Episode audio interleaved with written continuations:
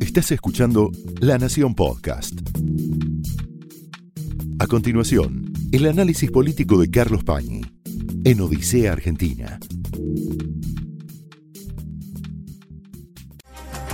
Muy buenas noches, bienvenidos a Odisea. Allá por el año 2016, comienzos del gobierno de Mauricio Macri, se estaba diseñando, elaborando la política de recomposición del crédito externo. Estamos hablando de los primeros meses del gobierno, gestión Prat Guy. Y en ese momento, el gobierno le pide a la oposición peronista, dialoguista, estamos hablando básicamente en la Cámara de Diputados de Diego Bocio y en la Cámara de Senadores de Miguel Piqueto, que acompañe una reforma legal que le permitía al gobierno iniciar negociación con los holdouts. Por supuesto, los gobernadores, que influían mucho tanto en Bocio como en Piqueto y en los dos bloques de diputados y senadores que ellos representaban, apoyaron esa idea de salir de la política de Cristina Kirchner y Kisilov e ir a una recomposición de relaciones con el mercado financiero internacional que le iba a permitir a las provincias de esos gobernadores volver a financiarse. Piqueto y Bocio convocaron en aquel momento a un economista argentino que vivía en Estados Unidos para obtener los argumentos, obtener las razones por las cuales debían converger en una coincidencia con el gobierno de Macri en contra de la política de Cristina Kirchner e, insisto, su ministro de Economía, Kisilov, que como todos sabemos habían llevado una política muy intransigente, muy agresiva en relación con los holdouts, es decir, con lo, con lo que ellos llamaban los fondos buitres. ¿Quién era este economista que viajó desde New York a Buenos Aires para proveer de sangre intelectual al peronismo pactista, Martín Guzmán. Desde aquel momento, Kisilov lo tiene anotado a Martín Guzmán en la libreta negra. No sabemos si también Cristina. Esta es la razón por la cual Kisilov está especialmente entusiasmado, más allá de la fascinación que le produce su jefa, en darle argumentos a Cristina Kirchner para demoler frente a su propia audiencia, frente a su propia base política y electoral, la política económica de Martín Guzmán. Lo que escuchamos hoy de Cristina Kirchner, un largo discurso donde intentó articular su posición frente a todo el problema económico, es en realidad los argumentos que le traslada a ella tanto que en algún momento le preguntó algo como para chequear que estaba diciendo lo correcto, el gobernador de la provincia de Buenos Aires, que es el principal fiscal de la política de Martín Guzmán y por lo tanto Alberto Fernández en el gobierno nacional. Estas teorías de Kisilov, más allá de cómo fue la gestión de Kisilov, sobre todo en materia de deuda, por ejemplo, la escandalosa negociación con el Club de París y con Repsol por la estatización del 51% IPF, estos argumentos de Kisilov quedaron hoy expuestos por Cristina Kirchner delante de esa asamblea del kirchnerismo reunido alrededor de Hugo Yasky en la asamblea de la CTA. Son algunas teorías en las que parece que Kisilov le ocultara a Cristina algunos datos o algunas informaciones que aparecen en los diarios.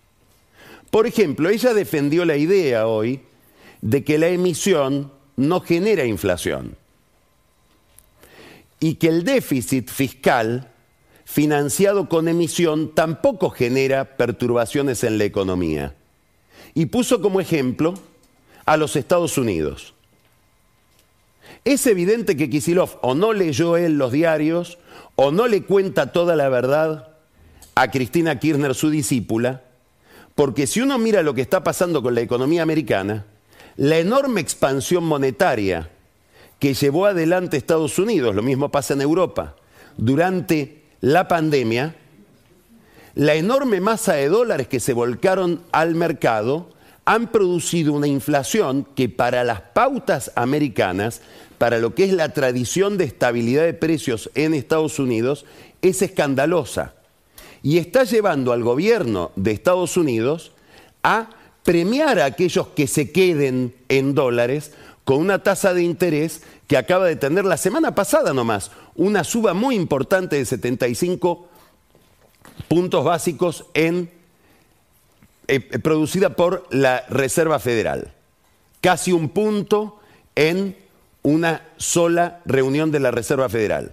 Este aumento de la tasa de interés, que seguramente tiene un componente recesivo, no está contemplado por Cristina en su argumentación y tampoco está contemplada la inflación que generó la expansión monetaria que hace que la gente, como en la Argentina se desprende de pesos, allá se desprendan de dólares para comprar cosas.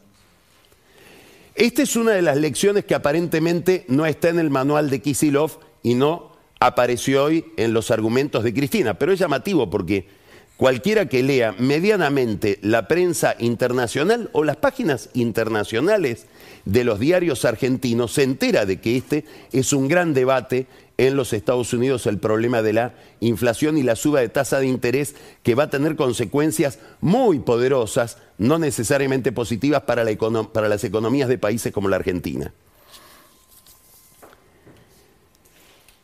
Hay un festival de importaciones, dice Cristina Kirchner, y hay que coordinar al Banco Central con la aduana, que acaba de ser tomada por Guillermo Michel, un hombre de Sergio Massa, y anteriormente vuelve el nombre de Miguel Piqueto, un hombre de Piqueto en el Senado, y por el Ministerio de Producción, del cual se fue por impulso de la propia vicepresidenta Matías Culfas y llegó Daniel Joly. Curiosamente, esta idea de coordinar el Banco Central, el Ministerio de la Producción y la aduana es un caballito de batalla que usó Jolie en la infinidad de entrevistas que dio este fin de semana en su relanzamiento para la presidencia de la Nación, desde el Ministerio de Producción. Es evidente que Jolie está tratando de cumplir con lo que presume, o Cristina Kirchner le explicó, para que asuma su ministerio, en una apuesta parecida a la de Alberto Fernández, la idea de que si uno repite más o menos lo que la vicepresidenta está esperando va a recibir alguna bendición política. Eso está por verse. En el caso de Alberto Fernández está descartado. Es curioso que Cristina Kirchner se queje de el Festival de Importaciones y no relacione que lo que hace la gente es lo que ella explicó en aquella carta del 26 de octubre del año 2020.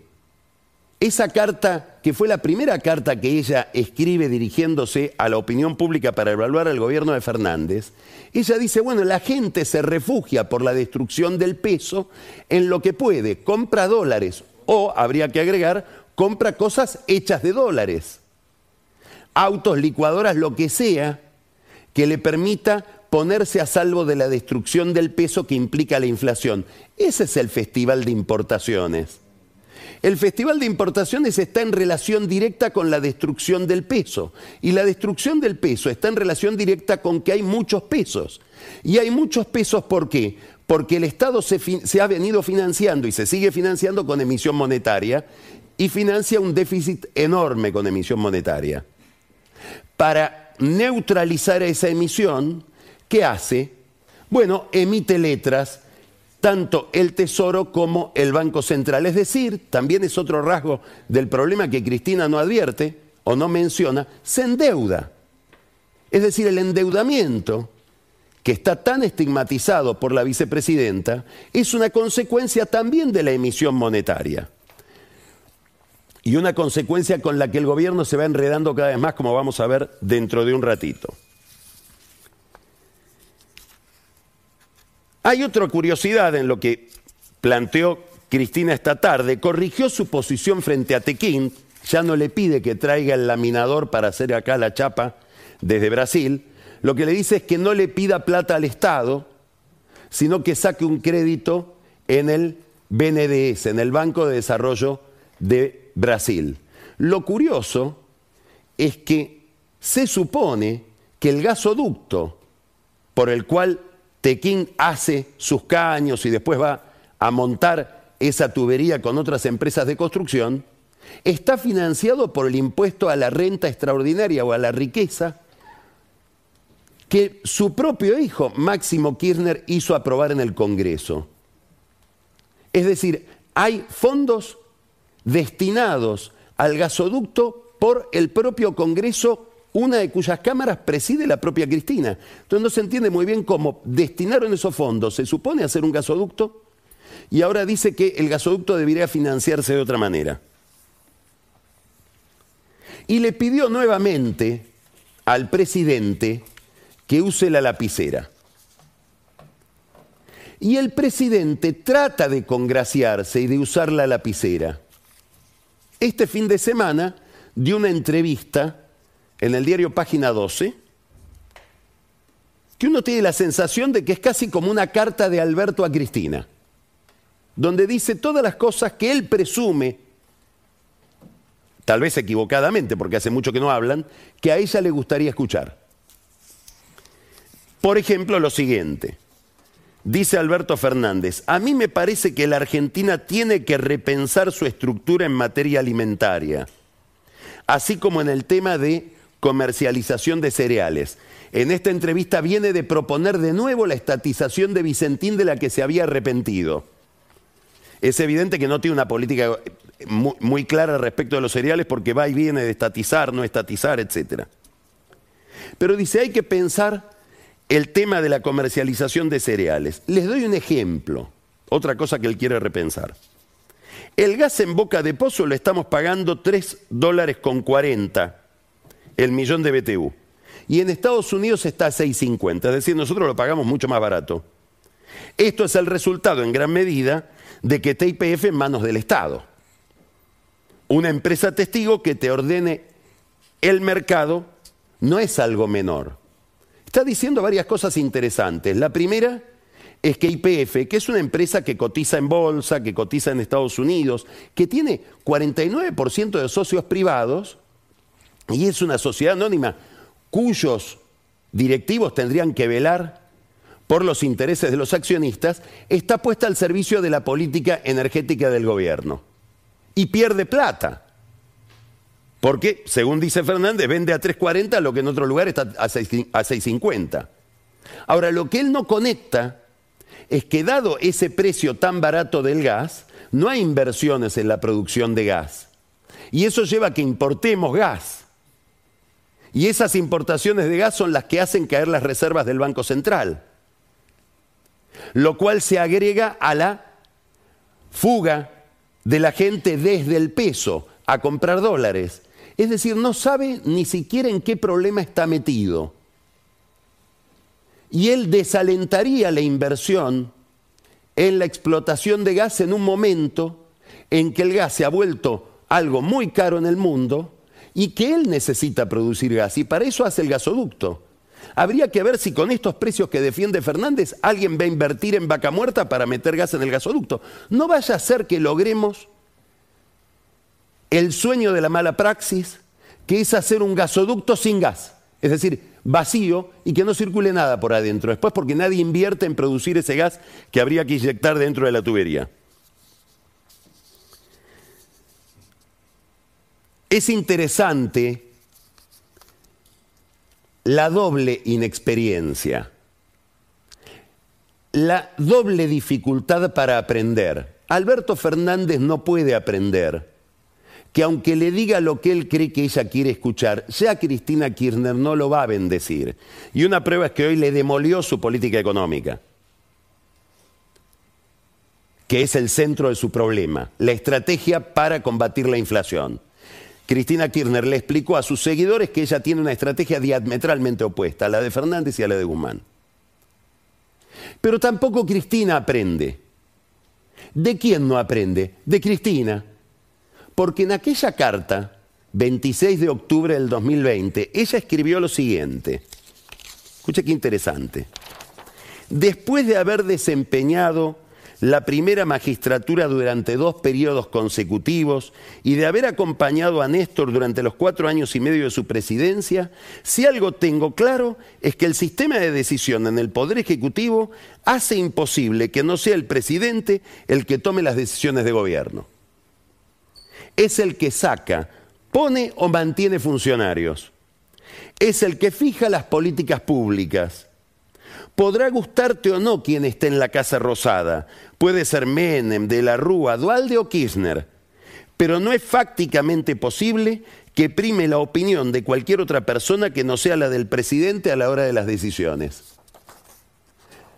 No sirve más hacer discursos para que él tome la lapicera, para que use la lapicera. Por estas mismas razones, el presidente es él y lo puso ella. Y ahí está el problema. Hubo otras curiosidades en el mensaje de Cristina Kirchner hoy. Hay una muy curiosa, muy, muy simpática, una curiosidad muy simpática, que es que hace una gran defensa de Rubén Cherniakowski, no lo nombra, él, uno de los dos grandes importadores de electrónicos desarmados que después se arman en Tierra del Fuego, él y Nicolás Caputo, el alter ego de Mauricio Macri, hace esa defensa de Cherniakowski, explica que Cherniakowski debió empezar a vender pescado en el mundo, a exportar frutos de mar, para poder generar los dólares que implicaban las importaciones de su, entre comillas, industria. Ella dice los bienes que se producen en el sur, habría, habría que decir los bienes que se ensamblan en el sur todo un sistema que sale carísimo en términos de impuestos, y todo eso lo dijo minutos antes de usar su iPhone. Es decir, en el festival, hablando del festival de importaciones, comete la falta de picardía de mostrar que usa un teléfono que no se puede producir en Tierra del Fuego, hay que importarlo, y hay que importarlo muchísimo más caro de lo que sale para que Cherniakowski pueda seguir haciendo sus teléfonos celulares importados, importados desde Asia. De paso, cuando explicó lo de Cherniakowski, lo del el, sistema de importaciones de Tierra del Fuego, dice, hay mucha gente que empezó para conseguir los dólares a exportar pescado y a exportar miel. Y estuvo a un milímetro de descubrir algo extraordinario, que es que en un país como la Argentina sería mucho más competitivo, rentable, progresista, exportar lo que podemos exportar y en aquello que somos competitivos, por ejemplo, miel y pescado, y no dedicarnos a importar teléfonos para armarlos a un costo exorbitante. Cuando además el que quiere usar un teléfono de marca, supuestamente mejor, lo tiene que importar a precio carísimo, como la vicepresidenta que usa un hermoso iPhone. Alebur, economista, fue el que hoy publicó en Twitter esta foto diciendo, bueno, ya Jolie empezó a lograr que se fabrique el iPhone en la Argentina, apenas llegó al ministerio. Jolie, dicho sea de paso, principal discípulo de Cherniakowski. Estamos frente al problema central de la economía. ¿Cómo se combate la inflación? Problema central de la política, porque lo que le está preocupando a Cristina Kirchner y despertó a, todas estas preocupaciones por, este, por esta pesadilla es perder las elecciones, porque el deterioro del salario conduce a la derrota electoral. Y ella desarrolla un argumento que va a destruir el centro de la política de Guzmán. ¿Por qué? Porque Guzmán sí cree que la emisión, el financiamiento del déficit con emisión, genera inflación. Por lo tanto, debió o se ha comprometido a reducir el déficit, cosa que le cuesta mucho hacer, y a financiar ese déficit ya no con emisión, sino con pesos que le pide al mercado. Y este problema, el financiamiento del déficit, se está transformando también en una pesadilla para Guzmán. Tenemos varias formas de financiar el déficit. Una la tenemos vedada, pedir dólares en el exterior, en el sistema internacional. La tasa de riesgo de la Argentina es impagable. Otra forma sería emitir, que es lo que ha venido haciendo la Argentina durante todo este tiempo. También genera una distorsión que es la que el, mismo Guzmán quiere corregir. Se ha comprometido frente al Fondo Monetario Internacional a emitir solamente un punto del producto. Por lo tanto, le queda esta tercera vía que mencionábamos recién, que es pedirle pesos al mercado a cambio de bonos. Claro, lo que ha pasado la semana pasada y viene pasando y se presume que puede seguir pasando es una gran reticencia de los bancos a seguir aceptando esos bonos. ¿Por qué? Y porque la tasa de interés es tan alta que empiezan a presumir que un día no se va a poder pagar. Entonces, en los balances de los bancos empieza a haber cada vez más riesgo. Empieza a haber activos cada vez más tóxicos. Y empiezan a plantearle limitaciones al gobierno en esta otra vía de financiación. ¿Cómo se nota esto? ¿Cómo reacciona el gobierno frente a este problema?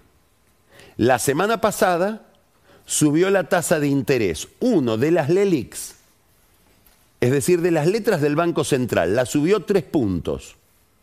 Al mismo tiempo le pide a los bancos que suban la tasa de interés por la cual ellos le pagan a los ahorristas que hacen plazos fijos. Cinco puntos. Es decir, que al banco lo remunera con tres puntos más por las LELIX, pero le hace pagar cinco puntos a sus clientes. El banco pierde plata. ¿Qué está haciendo el gobierno? Le está armando un desfiladero a los bancos para que los bancos tengan, se vean obligados a comprarle bonos al gobierno. Bonos que ajustan por inflación, mucho más interesantes que las LELIX.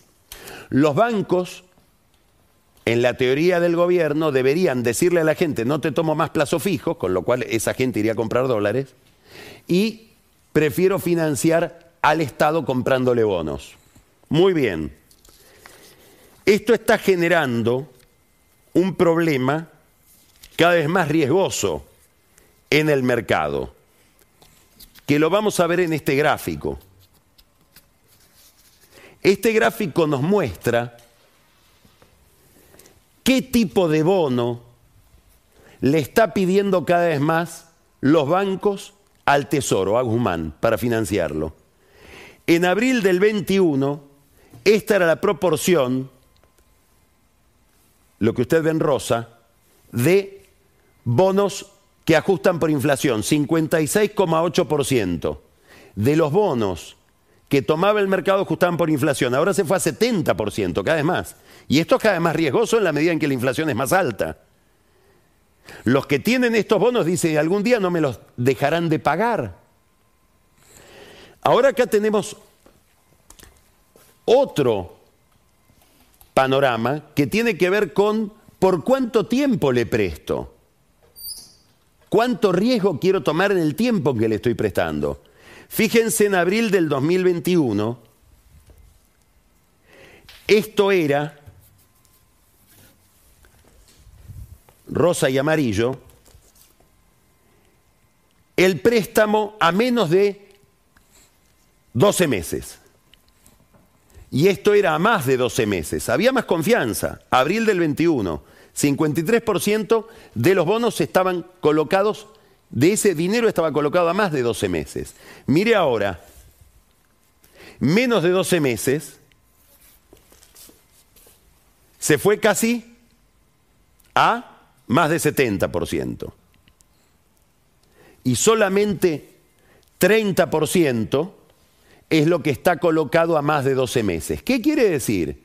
Que hay cada vez menos vocación de prestarle al gobierno. Y a medida que vaya pasando el tiempo y nos acerquemos a las elecciones, el problema de Guzmán va a ser casi seguramente que va a tener que pagar más tasa, va a tener que sostener préstamos de menos duración y probablemente en algún momento le dejen de prestar. Esto es cada vez más así en la medida que se ve el problema, porque el que, el que está mirando esto dice, bueno, esta gente puede ser que algún día ya no se pueda financiar emitiendo bonos, va a volver a emitir. Y si va a volver a emitir va a haber más inflación. ¿Qué pasa si estos bancos le dicen, no, dame la plata, no te renegocio más el bono? Llega un vencimiento y te pido la plata. ¿Cómo me van a dar la plata? Va a haber que emitir. Y eso desencadena todavía más inflación. Este es el, el, problema central en el que está entrando la economía y es el problema que aflige a Guzmán y que Cristina no llega a entender o lo entiende de tal manera que dinamita la política del propio Guzmán. ¿Qué opina Alberto Fernández respecto de todo esto? Es una enorme incógnita.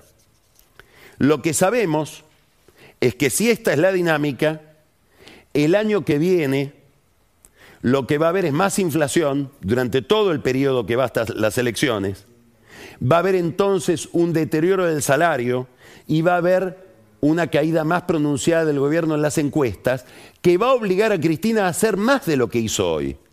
Porque políticamente, ¿qué hizo? Decirle a los propios, yo con esta política económica no tengo nada que ver. Yo soy la política económica de mi gobierno con Kisilov. Y vuelvo a los argumentos de Kisilov, por más deficientes que sean. Mientras tanto, arma su base de poder. Era importante que hoy estaba no solamente una organización sindical importante estatal, obviamente que gente que no quiere que se reduzca el déficit estatal porque viven del déficit, los afecta a ellos antes que a nadie, Hugo Yasky y la CTA, y estaba en la mesa el ex intendente de Avellaneda, Jorge Ferraresi, ministro de Hábitat, y un hombre que estaba distanciado de la cámpora y del kirchnerismo duro en los últimos meses, pero que se ha vuelto a alinear con ellos. Es muy importante la presencia de Ferraresi ahí, como es muy importante el reacercamiento de Gabriel Catopodis y de Juan Zabaleta, dos ministros que son intendentes o controlan distritos en el conurbano con Cristina. Cristina está alineando a la provincia de Buenos Aires con ella y lo está logrando. Otra incógnita de Alberto Fernández, quien se propone como candidato a presidente, de nuevo, en esta entrevista que dio en página 12, ¿qué va a hacer con la provincia de Buenos Aires? Es importante el elogio de Cristina Mansur, a quien no quería hasta hace poco tiempo, porque Mansur era el jefe de la campaña Alberto jubilando a Cristina cuando llegaron al poder. Ahora dice, fue un gran ministro. Cristina que no le regala un elogio a nadie está haciéndole un guiño a Mansur y con Mansur a los gobernadores peronistas.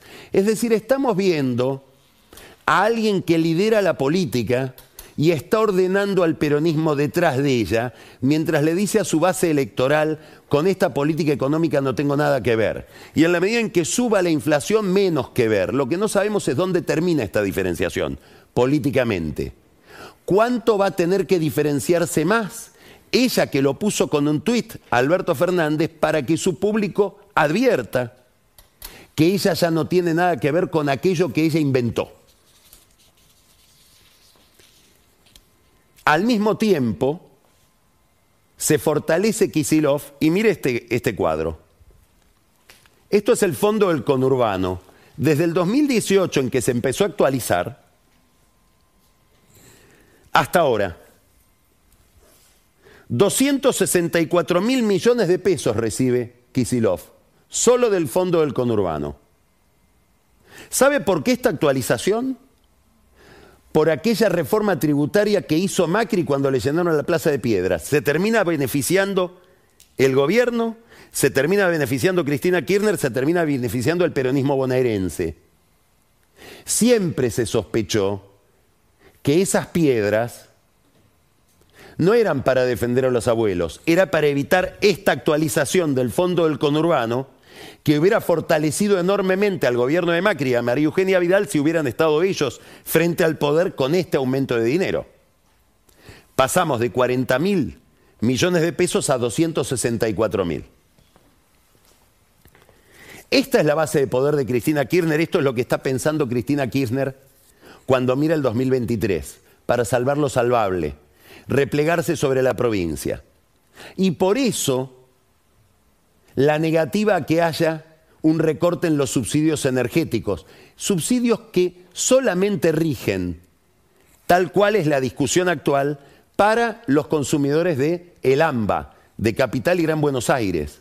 En el resto del país la política energética es distinta y la rigen las provincias. El gobierno propone ahora una segmentación Santiago López Osornio es el que elaboró la estrategia, funcionario de Guzmán, que por el apellido debería generar mucho respeto dentro del kirchnerismo, sobre todo en Kisilov, que es rosista. ¿Cuál es la idea? Que ahora hay que anotarse para decir yo merezco el subsidio. ¿Cuánta gente se va a anotar? ¿Cuánta gente sabe que hay que anotarse? Todavía no está hecho el formulario. ¿Y qué pasaría? ¿Qué pasaría si de los que merecen tener el subsidio o creen que lo merecen o tienen una situación económica que hace que lo merezca, un 40% no se anota y le llegan boletas insoportables de luz y de gas? ¿Qué efecto electoral tendría eso? ¿Qué marketing, ¿Qué marketing serían esas boletas llegando a la casa? Esto se lo debe estar preguntando Cristina más allá de que es evidente que esta segmentación no va a funcionar y es solamente una artimaña, un ardid, para decirle al Fondo Monetario segmentamos y estamos reduciendo los subsidios. Pero es un tipo de estrategia administrativa que no va a conducir a nada. Más allá del concepto, que es bastante discutible que el que tiene más debe pagar más por algo que debería valer para todos igual. Es como si usted, porque tiene un auto importado, cuando va a cargar nafta le cobran más la nafta que al que tiene un auto nacional. No quiero dar ideas. Hay algo interesantísimo que dijo Cristina en línea con todo esto que estamos diciendo. De extraordinaria sinceridad. Yo quiero quedar bien con los que nos votaron. Trabajo para eso y vos, Alberto Fernández, estás gobernando con el Fondo Monetario Internacional y con un, para ella y para Kisilov, ortodoxo como Guzmán, para aquellos que no nos van a votar nunca. Lo hablábamos el lunes pasado. Hay una enorme discordancia entre la política del gobierno y su base electoral. Hoy festeja el interior agropecuario de la provincia de Buenos Aires y sufre el conurbano. Eso es lo que está mirando Cristina. Y piensa, piensa la provincia de Buenos Aires. Pregunta, ¿estará pensando la oposición en la provincia de Buenos Aires? ¿Juntos por el Cambio tendrá alguna estrategia para la provincia de Buenos Aires? ¿Quién está al frente de esa estrategia? Porque Santilli ganó y ahí lo único que hubo después es dispersión. Y no hay que olvidarse no solo de que la provincia de Buenos Aires es clave para ganar la elección, la provincia de Buenos Aires es clave para gobernar. Alfonsín perdió el gobierno cuando perdió la provincia de Buenos Aires Casela frente a Cafiero, 6 de septiembre del 1987. Menem empezó a encontrar la salida cuando perdió la provincia de Buenos Aires en 1997. De la Rúa probablemente nunca pudo gobernar porque la provincia de Buenos Aires estaba en manos del PJ con Carlos Rucau a la cabeza. ¿Quién está pensando en la oposición el problema de la provincia de Buenos Aires? Gran incógnita. En un momento en que están perdiendo los oficialismos. Pasó en Andalucía, gran victoria, impresionante victoria del Partido Popular. Llegó a la mayoría absoluta en un lugar que es como si fuera la matanza del socialismo. Lo que la matanza es para el peronismo ha sido históricamente Andalucía para el socialismo. Una derrota que se suma a la derrota de Madrid y que hace pensar que el ciclo socialista está acabado en España. tiene un mensaje para la Argentina esa elección. ¿Por qué? Porque lo que ha demostrado el PP es que le pudo ganar a la ultraderecha de Vox, como si eh, el PRO y Juntos por el Cambio le pudieran ganar a Milei. ¿Y cómo lo hicieron? ¿Lo hicieron radicalizándose, asumiendo los argumentos de Vox? No, lo hicieron al contrario, yendo hacia el centro y provocando que socialistas voten al PP en contra de Vox por miedo a Vox. Casi como si miráramos con ojos argentinos, ganó la estrategia centrista de la reta, no la estrategia de radicalización de Macri y Patricia Bullrich en Andalucía. Es muy interesante proyectar ese debate porque es bastante parecida a la situación sobre la Argentina, más allá de que nunca estas situaciones son comparables del todo. Perdió el uribismo en Colombia. Gana Gustavo Petro. Muy pareja la elección, todo el antipetro fue junto detrás de un candidato insólito como era Rodolfo Hernández. Estados Unidos bendice el triunfo de Petro, o al menos lo mira con simpatía y lo saluda. Habrá que ver dos o tres incógnitas. Uno, ¿Petro va a querer cambiar el Banco Central? Dos, ¿quién va a ser su ministro de Economía? Tres, importantísimo, sobre todo para la relación con Estados Unidos, ¿cuál va a ser su ministro de Defensa? La defensa y la seguridad en un país con muchos problemas de seguridad y de defensa se lleva el 3, puntos del producto en el presupuesto colombiano. Es importante el triunfo de Petro y hay que mirar las relaciones de Petro con Estados Unidos. Con un Estados Unidos que está recomponiendo lentamente la relación con Venezuela debido a la crisis petrolera el viernes pasado se levantaron sanciones contra el sobrino de Maduro, sobrino de la mujer de Maduro acusado de narcotraficante. Chevron está operando de nuevo en Venezuela. El mismo Estados Unidos que tiende vínculos con Irán, en medio de un gran debate interno, de una gran polémica interna, que hace que la oposición y sectores importantes del Partido Demócrata le pida a Biden, no, no arregles con Irán como arregló Obama, más sanciones. Este contexto internacional de un partido demócrata que en la cabeza de Biden vuelve a negociar con Venezuela y vuelve a negociar con Irán, son los que están detrás del episodio del avión en Buenos Aires. Dentro del kirchnerismo, dentro del gobierno, dicen nos comimos una cama. ¿Una cama de quién? De Estados Unidos puede ser, de Israel, más probable. De hecho, Israel se expresó por una carta, por un pronunciamiento formal es la batalla de Buenos Aires.